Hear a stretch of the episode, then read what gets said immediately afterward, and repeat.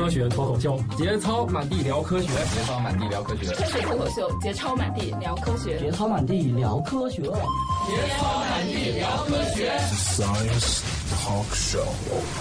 我们今天的话题是：到底谁来拯救宇宙？我是佳佳，来自考拉 FM。啊，我是土豆，来自红八轮。史军，来自果壳阅读。说书人，来自果壳阅读。史蒂德，来自果壳。呃，最近正在上映的电影有一个叫做什么来着？美国队长。美国队长二。啊，这跟今天的这个队长很二，对，但是呢，这跟拯救宇宙有什么关系？我还以为今天是要史蒂芬老师的专场了，又。对对，必须是拯救宇宙。这个宇宙，你知道宇宙的命运啊，只剩下几百亿年。呃，详情就是除了发过去的节目，也可以期待我们这个书里面会有这一篇，告诉大家这个宇宙的这个末日。跑题了，跑题了。这样，我们都知道这个美国队长二呢，它不光会有自己的电影是吧？还会掺和另外一个特别有名的电。电影叫做《复联》是吧？对，不是《复举联盟》了，就是那个《复仇者联盟》。复仇者联盟，对，之所以他们为什么能打在一起呢？首先是版权问题，是吧？一家公司创造这么多人物，所以他们打在一起。然后后来我们就发现了，这个这个科幻片中的这个英雄呢，他们分成几种模式，啊，最终吧都能赢得这场，无论是拯救谁来说，是吧？他都能赢。然后呢，他们会分成几组，有些呢就是大家也知道网上传那段子，像那个蜘蛛侠。就是屌丝阶级要想要想拯救宇宙，必须靠变异，是吧？对。然后像那个还有谁来着？像钢铁侠这样的，他要拯救这个宇宙呢，一般来说他就是有钱，然后又高富帅，不光他智商高又聪明，然后自己就动手能力强。对。就是什么玩意儿呢？就是老子有钱，又又是又有知识有文化。对。要他是一个超级 DIY 爱好者。对。对，所以我们就想请那个说出来给我们分析分析。你如果打算拯救宇宙，你要具备什么样的家庭条件是吗？或者什么样的变异机会？呃，要想拯救宇宙呢，这个家庭环境很重要。嗯，比如说这个家庭环境出身不好啊，会产生很严重的后果。然后呢，不一定能拯救宇宙，甚至还能毁灭宇宙。哎，出生环境很重要。呃，你比比比如说这样的，比如说这个，我们讲一下这个，讲一下，比如说我们讲一个历史上最有名的人物，这个阿纳金天阿纳金天行者，他这这他是一个呃天启之物，他他妈是他妈没有结过婚。这是孙猴子是吗？就感应都生了，感应儿感应儿孕，呃，他是耶稣。哦，啊，好吧，好吧，好吧，好吧，很多神话故事都是这样的。对他，他没有父亲，然后他他妈生他的时候还没有没有结过婚，然后呢，他就生长生活在这样一个荒僻的星球上，然后从小热爱各种飞行机械，然后自己还组了一辆赛车。当然，这是《星球大战前传一》里的剧情了。但我们不说这么多了，我们就是说他分析的时候，他家很穷，他家很穷。然后他妈是一个就是属于这种单亲妈妈，然后呢，后来还是还是一个奴女奴，然后呢，都是各种家境各种不好，就是各种惨，然后把他生了，对，各种惨把他给生了。然后呢，他后来终于天降大雨，斯人也啊，不知道哪天这个欧比旺他师傅，他和他师傅两个人脑筋脑筋脑门一抽，就跑那个行行行星上去了，然后看到我靠，天纵奇才，我少年，我看你骨骼清奇，是面子。便是你了，一定要收他为徒是吧？对，一定要收。我靠，百千年不遇的奇才呀！原力是杠杠的。哦然后呢，兄弟就把他给收了。但是我跟你说，这这就是没有。所以，所以我想透露一下，所谓的面试主要看长相是吗？主要看骨骼清奇，看身材，摸骨摸骨，是事业线呀什么的。对。然后，然后呢，就把他给收了。但是呢，这这就看这个老美这个就是组织工作不过关。你看，在我们，在在我们大天朝，你干点啥不来个政审，嗯，那家就没有政审，反正小孩一点手续都没办，就直接领回去了。然后领回去就进行这个原力教育。然后呢，这教育？原力。May the force with you. The force with you. 还有更重要，I'm your father. 然后这这欧欧比旺就领着这小徒弟就天天在那儿修行，我靠，果然是一等一的好手啊！阿纳金就后来就是这个原力各种强大，然后就是说是各各种能打，但是呢，阵势没过关。从小呢，兄弟们就没看他心里童年心里有阴影，然后呢，弄着弄着就没发现这哥们儿呢，就是属于这种从小缺爱，他就从小缺爱。你看他他妈是个单亲妈妈，生活很辛苦，养抚养他，而且他五六岁的时候就被直接带走了，就没在他妈身边了。而且他妈后来好不容易被就是被解放了，就是从奴隶身份脱离了，然后又被这个沙漠的这些沙漠族掳走，呃掳走，然后给杀害了。然后他心中有各种各样的仇恨，就属于这种，就是说你看这就是从小没教好，然后心中有，最后呢，到最后就变成这个。就是最后到呃这个《新战前传三》结束的时候，哥们儿就化身了，然后他妈的兄弟们不不走他妈的呃不走这个原力的这个光明面了，我要转投黑暗面，我要做西斯了，就然后转身就变黑爵爷了，从此有著名的维达勋爵就出身了，哎，这就是一个从光明多向黑面的黑暗的故事。但是你看反过来看，你看这个蝙蝠侠，嗯，蝙蝠侠呢出身就是高富帅，对，嗯，家境非常的优越，嗯。然后从小呢虽然也很惨。也大概十几岁把爹妈给弄丢了。对，不 是不是，等会儿谁给谁弄丢了？这什么情况呀？谁谁给谁弄丢了？好吧，就是说他爹妈就被就被人灭了。对，然后他也变孤儿，剩剩下了一个帮他管钱的管家是吗？对对。但但是你看他当时也很黑暗啊，就是各种出去想弄一些不着调的事儿，然后准备去修行一下，然后还是想这个嫉恶如仇，想把这些人都给斩尽杀绝，纨绔子弟的通病那种是吗？但是这个里面有区别。区别的在哪儿呢？区别是，他有爱，他还是有爱，他好歹还记得他爹妈对他的那种关爱，所以说最后没有滑向黑暗面。但是你看阿纳金就不行了，就是从小我跟你说，家庭环境很重要。童年阴影，想拯救宇宙，这个想拯救宇宙，先震慑，看他有没有童年阴影，不然的话，搞不好他就把宇宙先毁灭了。所以你把他教成了，也许是教出一个恶魔出来，是吧？对，所以这个就是流氓有文化就更可怕。对，这个时候在听节目的，如果有爸年轻的爸爸妈妈的话。一定是特别要注意，不要老带着孩子去上那个什么班儿、什么班儿、什么班儿。你要多给他一些爱，知道吧？这个很重要。啊，参与我们科学脱口秀这种正能量的这种，或者我们思网的这个正能量活动还是可以的。对对对，就很很有爱的活动，知道吗？我们的所有活动都是基于爱上。对我们来做的。对我们有一个 这个因果太明显了。说 我们有一个知名媒体的编辑说，我们有一知名媒体的编辑说，他参加我们活动收获了更好的亲子关系。哦，好吧，硬广时间结束，这硬广的插入悄无声息，说一半就成硬广了。继续继续吃蝙蝠侠，继续来来来，我们来我们来来来来来讲蝙蝠侠，蝙蝠侠我们要说。没事，你说你的，我们就是刹不住而已。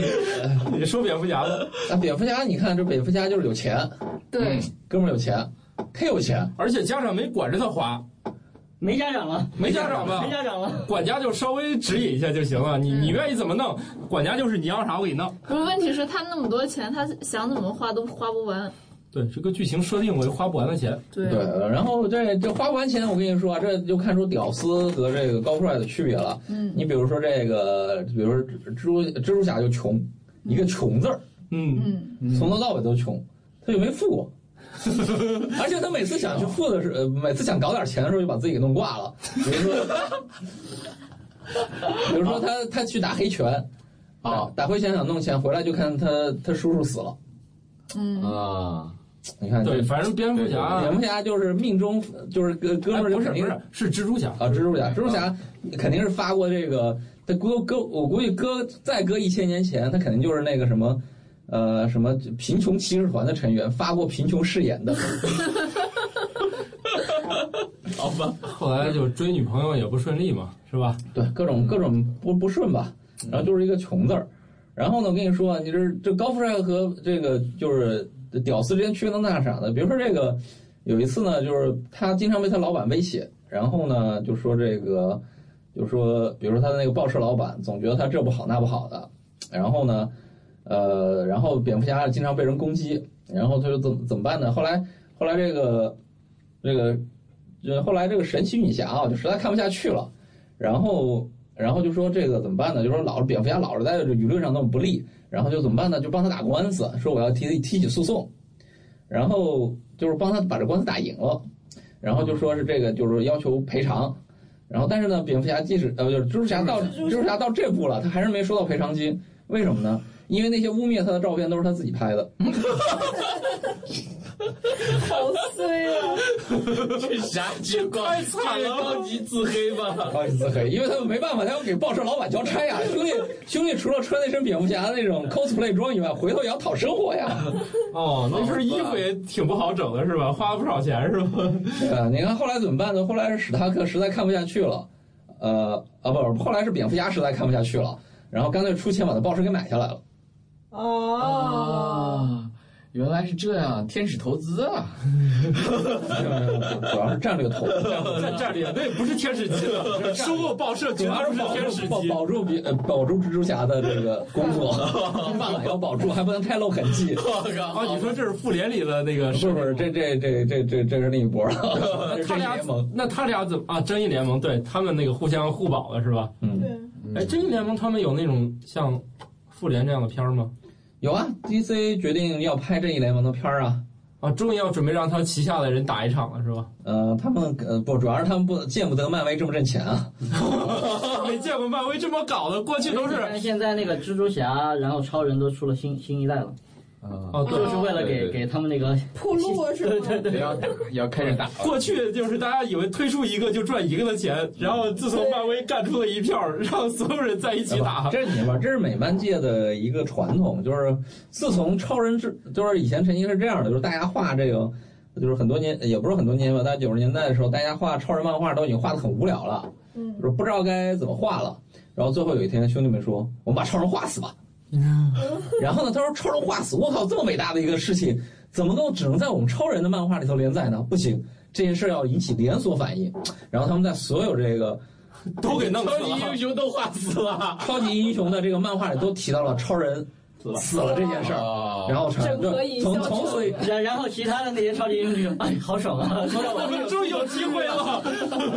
从此以后呢，就是把叉叉叉弄死，就是就是一个就是一个惯例了。比如说变形金刚里头也曾经画过一期叫做《擎天柱之死》，嗯，一百第一百二十五期纪念刊，哦，然后回头再找个理由给他复活就复活了。这是后来当然后来不死，这 后来也有你不能死，靠你拯救宇宙的。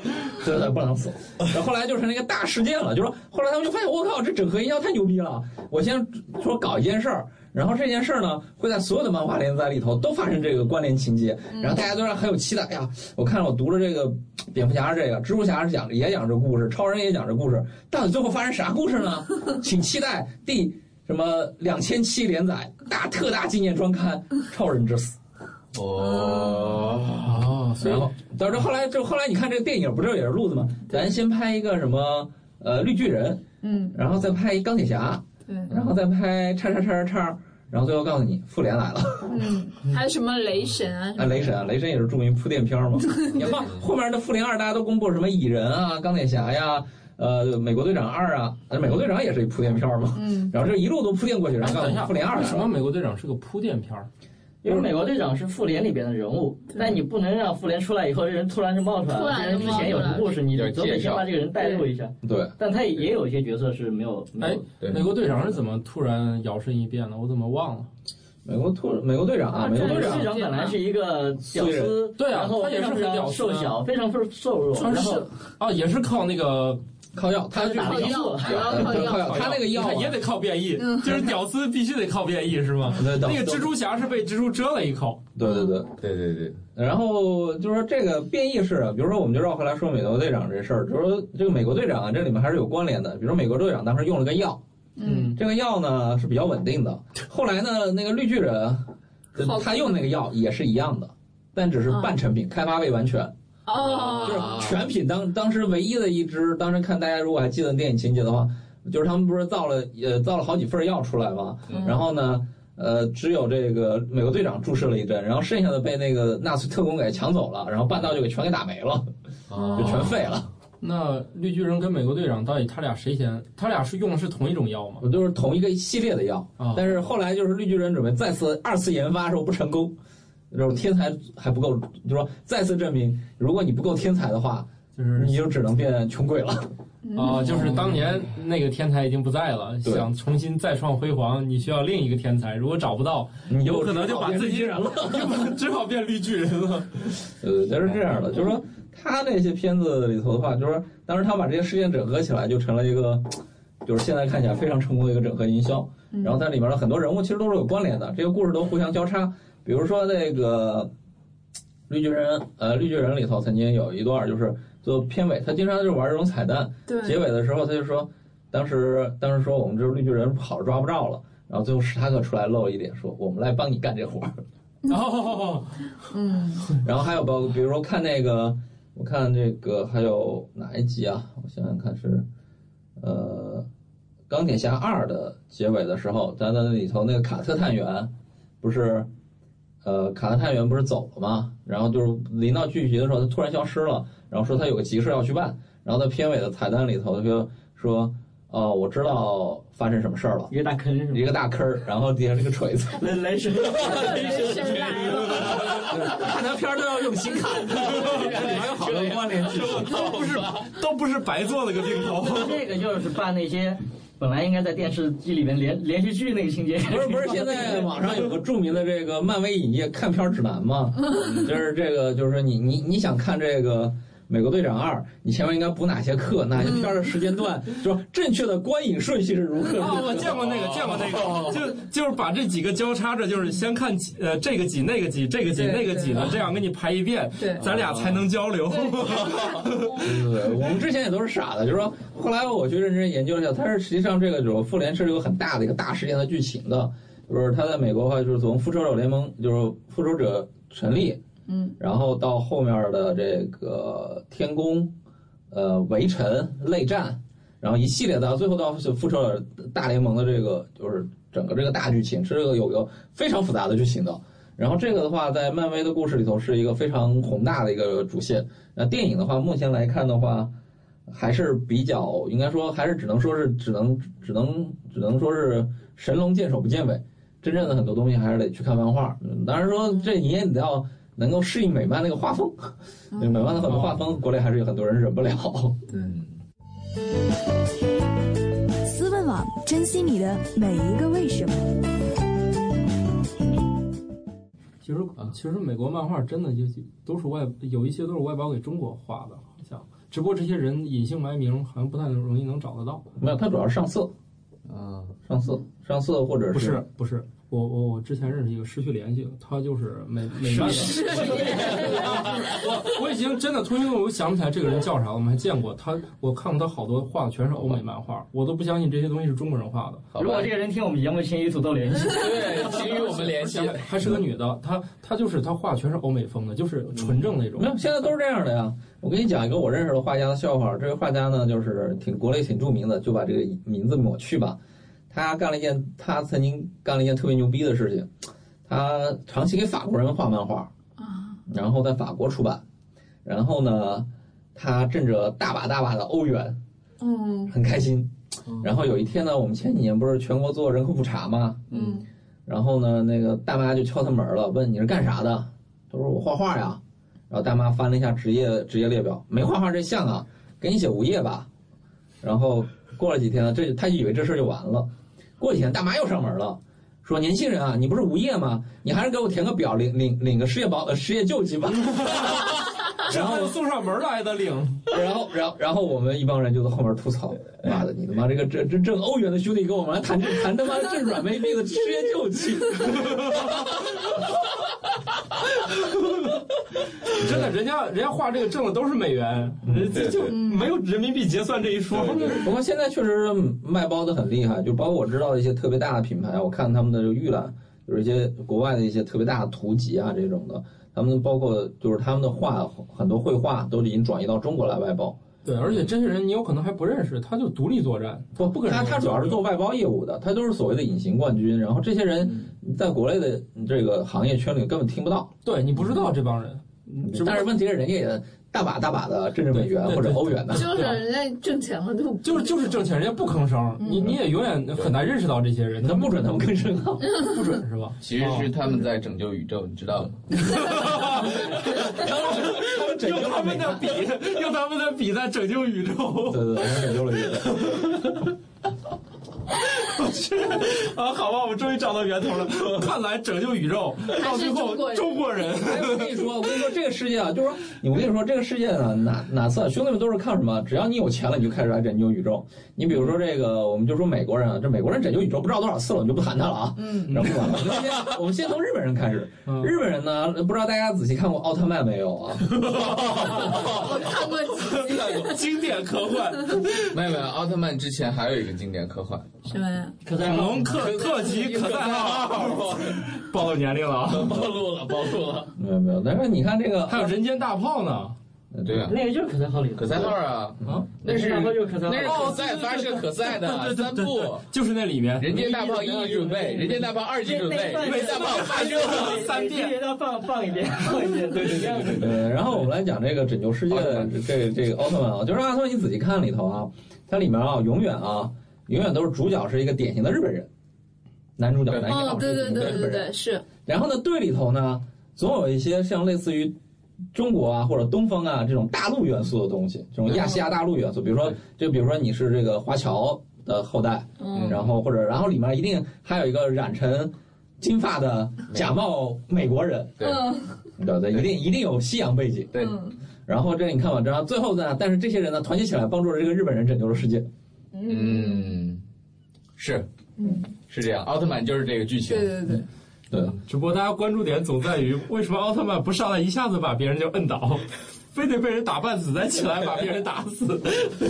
他得被击打到一需要时间的。对他的愤怒值还有怒，对，然后你看那个，你玩玩噬魂啊什么之类的那个游戏，都要那个怒，要那个完了以后再网上。的神回复就是 你你你你啥是啥？你打啥？上来就扔炸弹吗？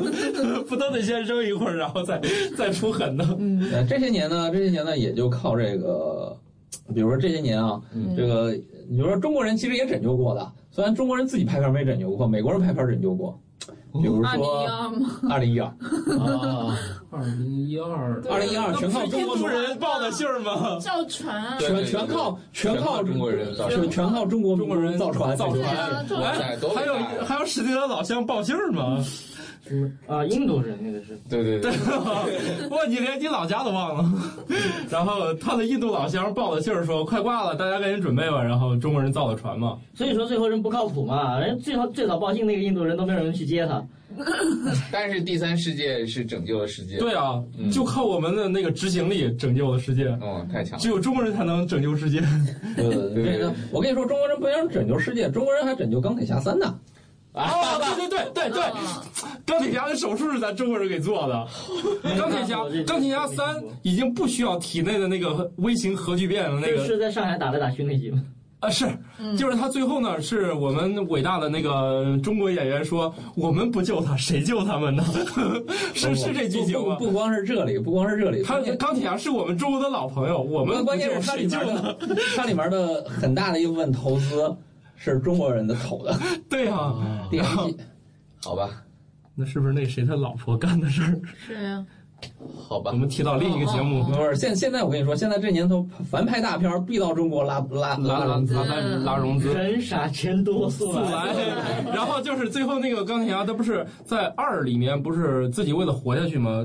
心脏植入了一个那个微型核聚变装置嘛，嗯，嗯，然后一里头就植入了呀。啊一啊对对对一都植入一都植入，然后三就是我们中国人民的医术呢给它取出来了，嗯，所以呢我们中国的老朋友救呃就是我们救了中国的老朋友，嗯，所以复联二会打到中国来吗？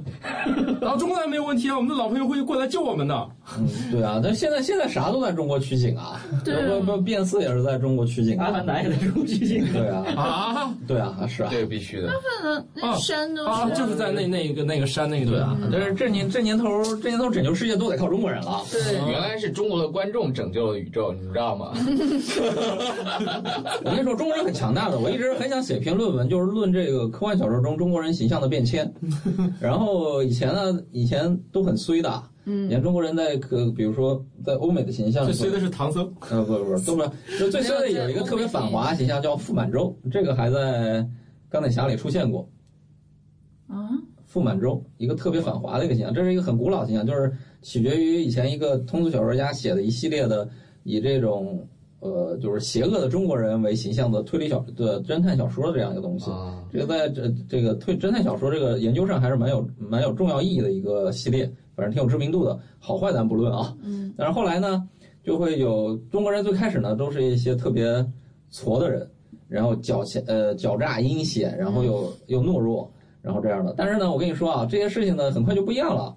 你比如说，你特别注意看啊，你看那个阿西莫夫写《基地》的时候，呃，希尔呃那个希尔顿呃谢顿大神第一次跑到那个川陀去拜访拜访帝国的政府的时候，他们做的也有一件非常奇怪的事情，是他说他提出了这个宏伟的这个人类史学计划，然后呢，这个时候呢，但是帝国的实权呢并不掌握在皇帝手里，在一个巨大无比的委员会手里，这个委员委员会的这个这个委员会的主任姓陈，嗯，哦，嗯，那个那个时候大家都认为中国人特别厉害，特别神秘，然后呢，中国人永远在背后操纵了一切，我 而且然后看美美美国人就属于前面打工的，然后只有背后只有做做决策的乃是中国人，啊，这是哪哪个年这代啊？是基地，这都是三十三十年代的东西，三四十年代的东西。所以那时候对中中国还是有特别强大的朋友。没有没有，中国人一直中国人一直是中国人是这样的，大家一直认为都该中国人拯救世界，但中国人前五百年有点衰，然后没有干这活儿。我现在于是我们现在正在努力干这件事儿，是对吗？对，就是正在努力干这件事情，就是比如说《三体》就是一个著名的中国人拯救宇宙的故事。哦，啊，对对对对对，那是中国人写的，好吧？废话，谁写谁拯救宇宙啊？对呀，你奥特曼最多是让大家一起拯救了，是吧？奥特曼最多也就拯救一个城市吧，我觉得。但是可以反复拯救嘛。另外就联合嘛。对对对。所以所以说都是这样，就是说你这谁写谁拯救世界。那你说美国创作还挺良心的啊！最后二零一二的时候，最后把拯救世界的这个因为中国人是全球第二大票仓啊，对啊，你敢不讨好中国人吗？嗯，对你比如说我我你敢在里面再加上反华的因素吗？直接禁禁播。完了，其实不是你看吧，我们就绕过来说傅满洲这个东西，其实这是一个，其实在这个呃，就是中国对外关系史上一个特别敏感的一个词儿。就是很多的人就是说傅满洲，大家以前都认为是特别一个辱华的一个字眼。你看钢铁钢铁侠三里是怎么拍傅满洲的？钢铁侠三里把傅满洲拍成了一个搞笑角色，而且特衰。啊，那就对了。嗯，所以所以说这片如果说他是我刚是第一次刚听说这个剧情介绍说哇，我说美国人疯了，他们准备在里面弄一个叫傅满洲的这样一个角色，你不怕在中国直接被禁映吗？嗯，然后那结果看了半天，哦，原来是这么拍的呀，各种讨好中国人啊。这年头凡是不讨好中国人的影片儿，都会被直接咔嚓掉。对，嗯，所以他们这个也需要，就是他们拍电影的人，他们的生活环境要读过这些事情，是吧？至少要被投资人教育过一遍。嗯，这个很重要。所以中国的观众决定着这个宇宙的走向。嗯，所以说这中国其实可以换句话说，中国人不需要拯救宇宙，中国人只是要告诉他们，我们会去看这个电影，拯救不了宇宙。我们不满意，这事儿就拯救不成了。所以说，你看，你看阿西莫夫就很有先见之明嘛。他写的这些中国人都是隐藏在幕后的，掌握实权，但从来不露脸，只有在关键时候才说两句话。说：“哎呀，谢顿呐、你呢还是太年轻，经验不足，所以说呢，我准备把你发配到一个边远的地方去搞你的心理史学去吧。好吧，不要在帝国的中心搞这些事情。啊阿西莫夫是什么年代的人？他写那本书的时候大概是四几年，哦，四几年到五十年代初期。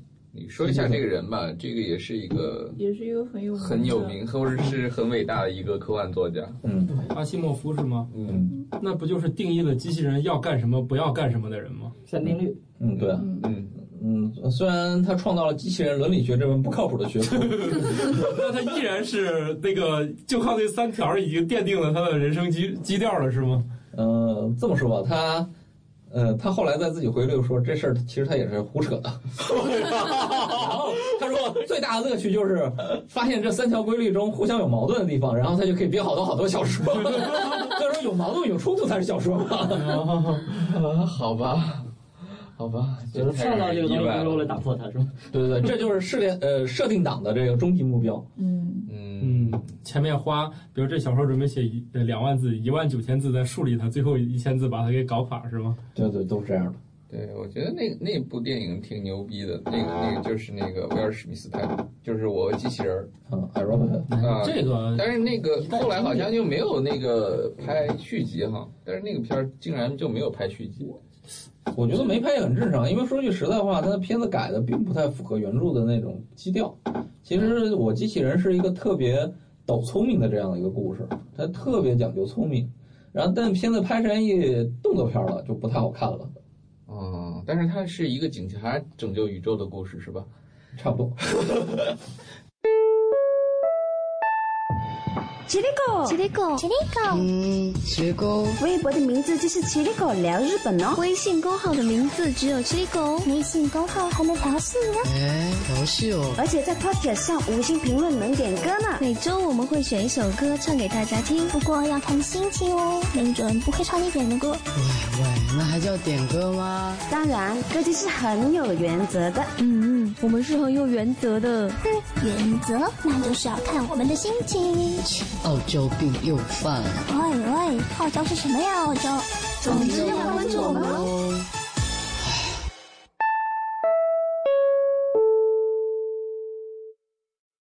于是呢，于是他那个小时候我们不看了国产科幻片《霹雳贝贝》，但是他那个没有拯救宇宙，那那个地球没有问题啊，只不过他自己带电而已啊。电死了各种什么小青蛙呀、小鱼儿。对，关键是它是一个特异功能人回归正常生活的这么一个过程。哦，我不过我跟你跟你说啊，这还中国人还真拍过一个拯救拯救宇宙的这样一个故事电影，是吗？叫做《大气层消失了》。哦，看过。你知道为啥看吗？听说过没看过？你我看过，你知道为啥吗？我记得特别清。那个时候虽然也上学嘛，也不太有机会看，但是呢，那个时候出现了一个电视台，叫做中央六台。这个这个频道刚上线，这个电影频道，哦、所以当时第一次看到有这样的频道，然后它当时片源不像现在这么多，它会反复的放几个电影，这这就是它其中一个会反复放的一个电影，所以我不小心可能看了还不止一遍，就是里面是不是还有葛优呢？对呀、啊，对呀、啊，这是一个什么片子啊？因为因为它是有一个什么拉什么东西的一个泄漏，造成了臭氧层空洞的一个什么巨大的一个大气层消失吗？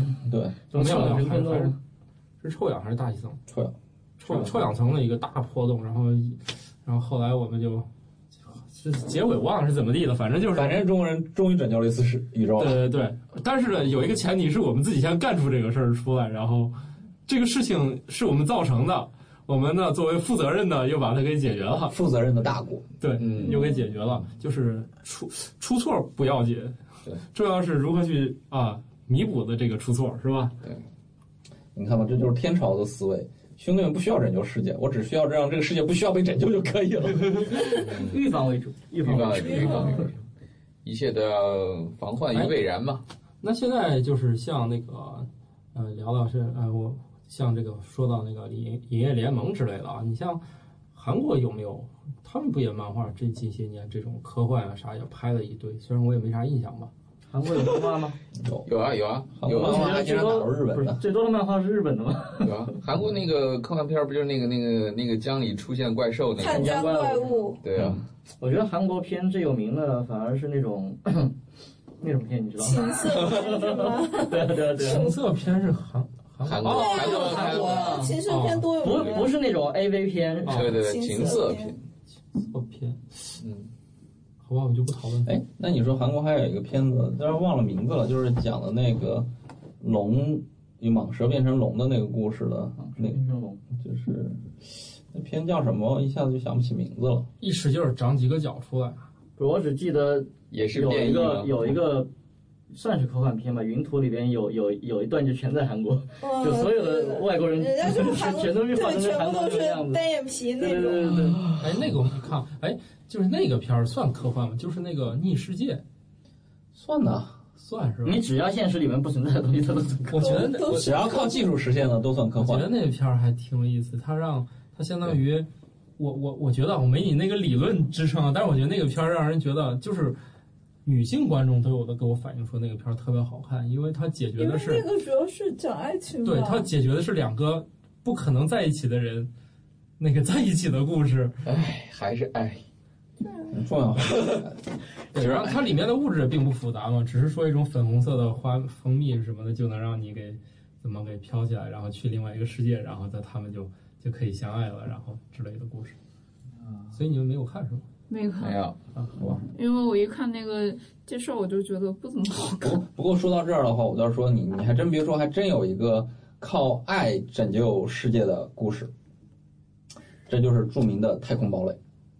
哦，明美唱歌那个，哎呦，没有看过，不可能，绝对不可能，绝对看过。这是以前的片儿，动画片，很老很老。动画片《太空堡垒》那个最早是日本人画的，对，拍的，后来被美国人引进的时候改了名字，然后我们是从最早是从美国引进的。对，其实我觉得我小时候如果我没有记错，我感觉应该看过《星际迷航》的电视剧。有，曾经有，真真有是吧？真有。我觉得那里好像有一些就是《星际迷航》。我长大了，我知道这个电影叫《星际迷航》了。小时候我觉得一定看过那种电影。有，曾经有很老的剧集引进过，还帮过。当时不只是《星际迷航》，还有一些各种奇怪的同类型的一些片儿也引进过。嗯，哎，所以你你呃，就是他们这些片儿，你你能不能讲一两个系列这种特别特别古老？因为咱现在相当于只看只去电影院欣赏一下它这种效果啊，爽震撼，然后。其实对，其实网上还是有很多，比如说《星际之门》，那也是著名的长寿片了，嗯，或者《神秘博士》Doctor Who，然后还有比如说之前的呃《星际迷航》啊，这个也就很古老，拍那么多集了，嗯，然后我看还有什么科幻长寿剧啊，《X 档案》大家总看过吧？它不太长寿。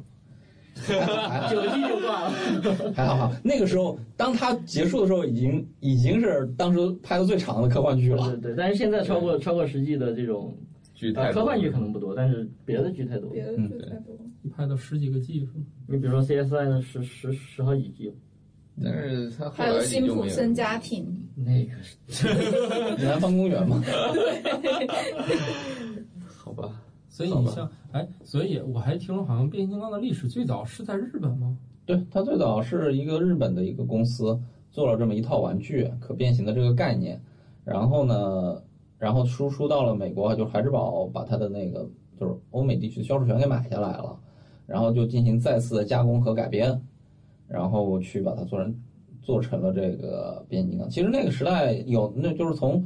日本动画崛起吧，就是从日本大概从七七年到八五年之间这段时间，其实日本像国是全球啊，输出了很多奇怪的动画片儿，包括我们说 奇怪，呃，比如说那个你你那个，比如说你当时小时候还大家记得有个特别老的动画片啊，叫也叫《星球大战》，麦克伦一号啊，对，那其实也是个日本片啊，那是一个日本片嘛？然后但但是到了美国之后，它被转译成英文，然后又做了一些调整和加工，还有什么？我们记得小时候那个叫什么百兽王的那种东西，对，那也是，还有那个还有好几辆汽车组合在一起的那个，几十二十五个汽车组合成一个巨大汽变形金刚了吗？不不不，变形金刚可没二十五个汽车组成的大机器人。二十五个吗？我看怎么是有五个组成一大的，过去一剑把别人给劈死了。对，然后它那种就是说很多当时出了很多，包括我们说的那套太空堡垒。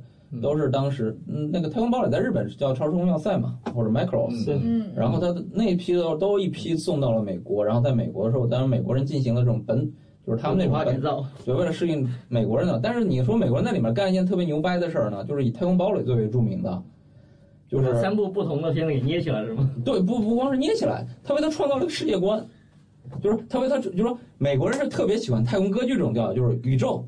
然后星辰无数的星球，然后我们去冒险吧，这这样的格调。然后呢，日本人来的东西呢不是这样一个东西，然后他们就想方设法把它给包装成这样一个东西。但是问题，它这个包装的过程中啊，就被它注入了非常深的这种，就是可以说是就是宏大的背景。然后你就感觉这个故事跟就是说你看麦克罗斯系列的那种感觉是完全不一样的。嗯，麦克罗斯就是日本的那个系列呢，还是现在也有，比如说前几年的有那个麦克罗斯 F 啊，这个。这种片子就是还是集结纠结在人物啊、感情啊什么样的，但是你在那个美国人的版本里呢，看到就是无比宏大的宇宙战争，然后就是在这种战火战火纷飞下那种人物的爱情和命运的纠葛，看起来就远比三个人谈恋爱这种事情要热血的多。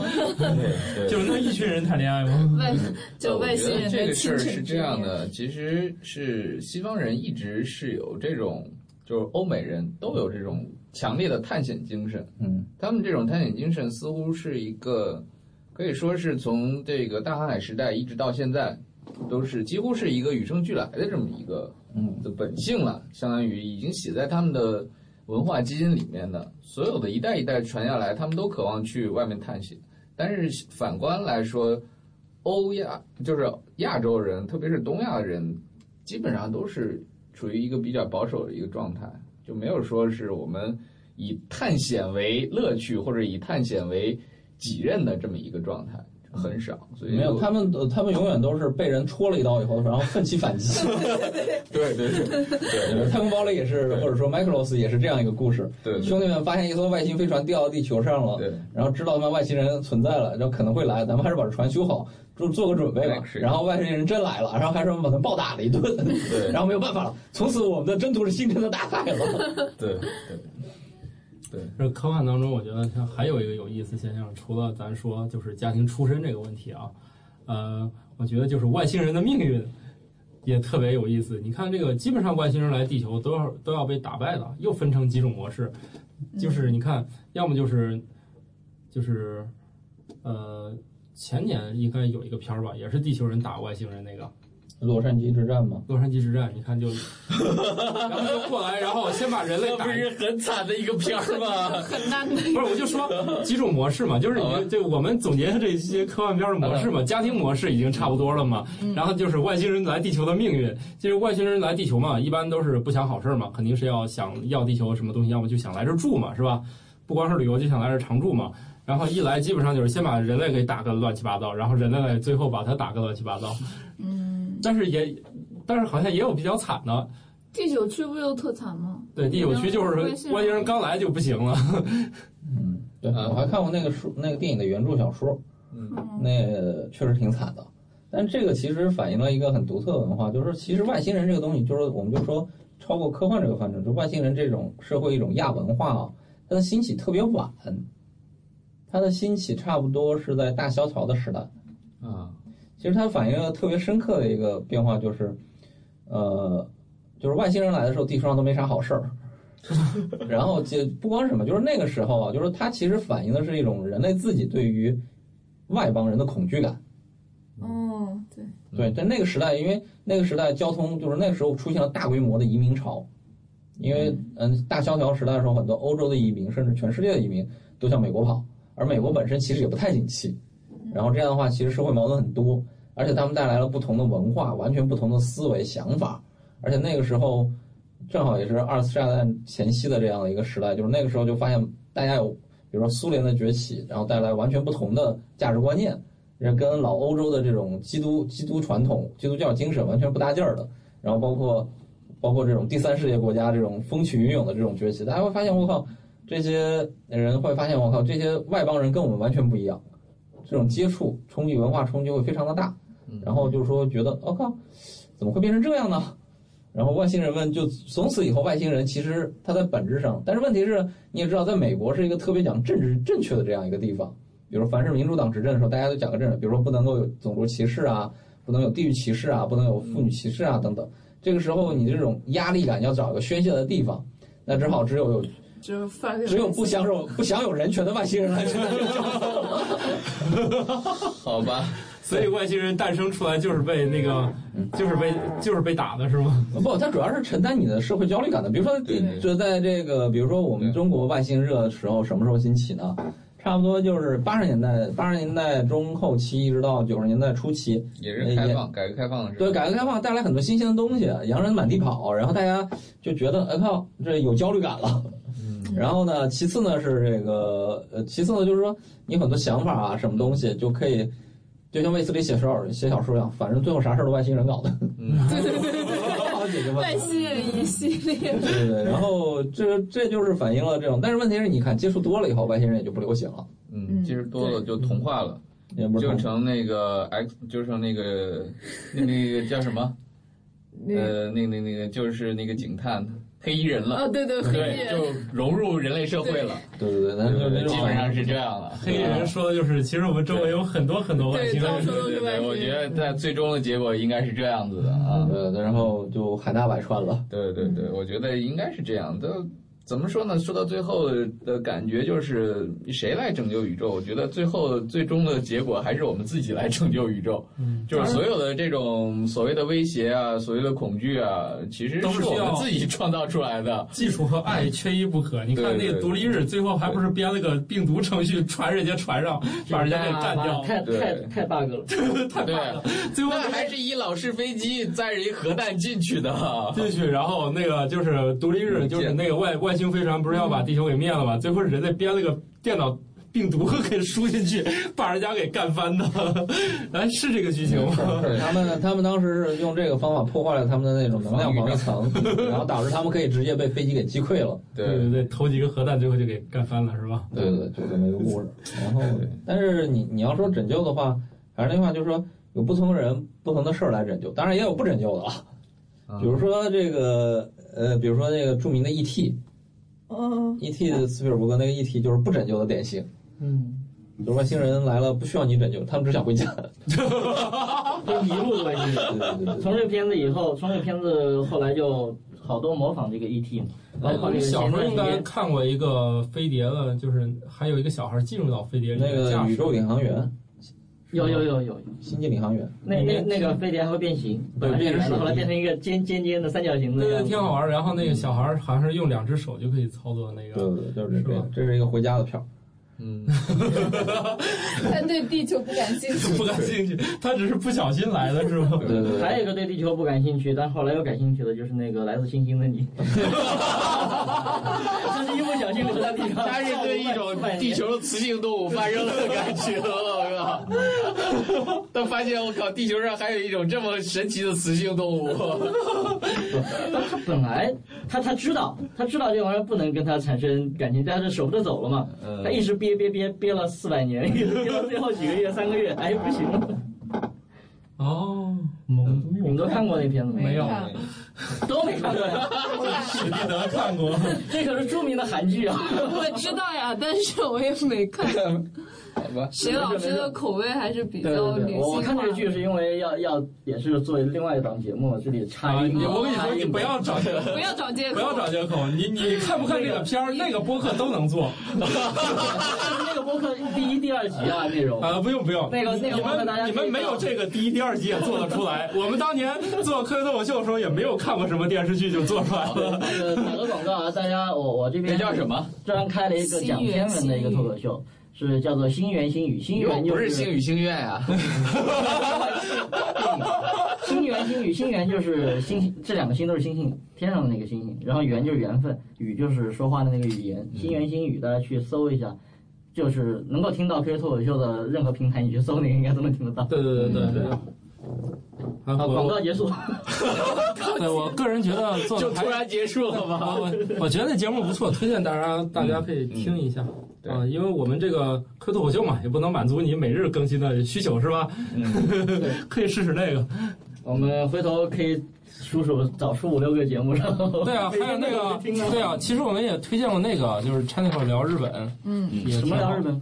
参考聊日本，就直接搜搜搜聊日本。前面那有点不太好拼，我我也跟他说了，你这个这个这个名字不太好搜。嗯，对，日本就跟我的微博名字一样。对，你看史这回就改了，以前那个什么 S J 哦什么 Orchid，哎呀啊，这个太难听，太难记了，说都不好说，说都不好说。然后后来改成植物人之后，立马好艾特了，立马又火了是吗？嗯，对对对，嗯，立马粉丝就狂升了。嗯嗯，你你在哪买的？十六块钱一万，真那么便宜？我也去充点，非常便宜，现在真的真的便宜，好吧？我也去充点，要充吧？六六块钱就没有门槛了。你不，你你充是充，你你想你充到，你就算充到一百万，结果你发条微博转发一，评论零，不重要，你什么感觉？重要不是，你可以花花多一点钱买比较高质量的。我操！我看他们在瞎回，我还不够闹心呢。我就买最便宜的，就买数。有时候那个思维要单纯一些，是吧？我们又不是在构建那个科幻小说体系。不是，你们主要是想着靠买粉丝来拯救世界。这个拯救不了，这还是得靠我们自己努力。嗯，先拯救自己那个腰包吧啊。好，那怎么整？我们这集就这样。嗯，好，好，欢迎欢迎硕叔继续来跟我们一起拯救宇宙。对，所以用用爱，用爱还是爱爱？我靠，爱和技术，爱和技术，对，爱和技术，对，还有。所以也别忘了，嗯、呃，面试时候还是收拾一下自己。阿纳金是吧？之前不是说了吗？这个家家庭条件跟长相要骨骼清奇，骨骼清奇，对，要骨骼清奇，这这才是拯救宇宙的王道。嗯，好，那这集就这样了，就这样吧，好，拜拜拜拜。收听更多节目，苹果用户使用 Podcast，安卓用户使用 iTFM 搜索“科学脱口秀”并订阅。科学脱口秀官网也可以收听，地址是三 w 点科学脱口秀全拼点 com。你也可以在这些地方找到我们，在微博、微信查找公众号中搜索“科学脱口秀”，与我们互动交流。听众 QQ 群号：幺三六六幺零幺八三。本期节目播放完毕，支持本电台，请在荔枝 FM 订阅收听。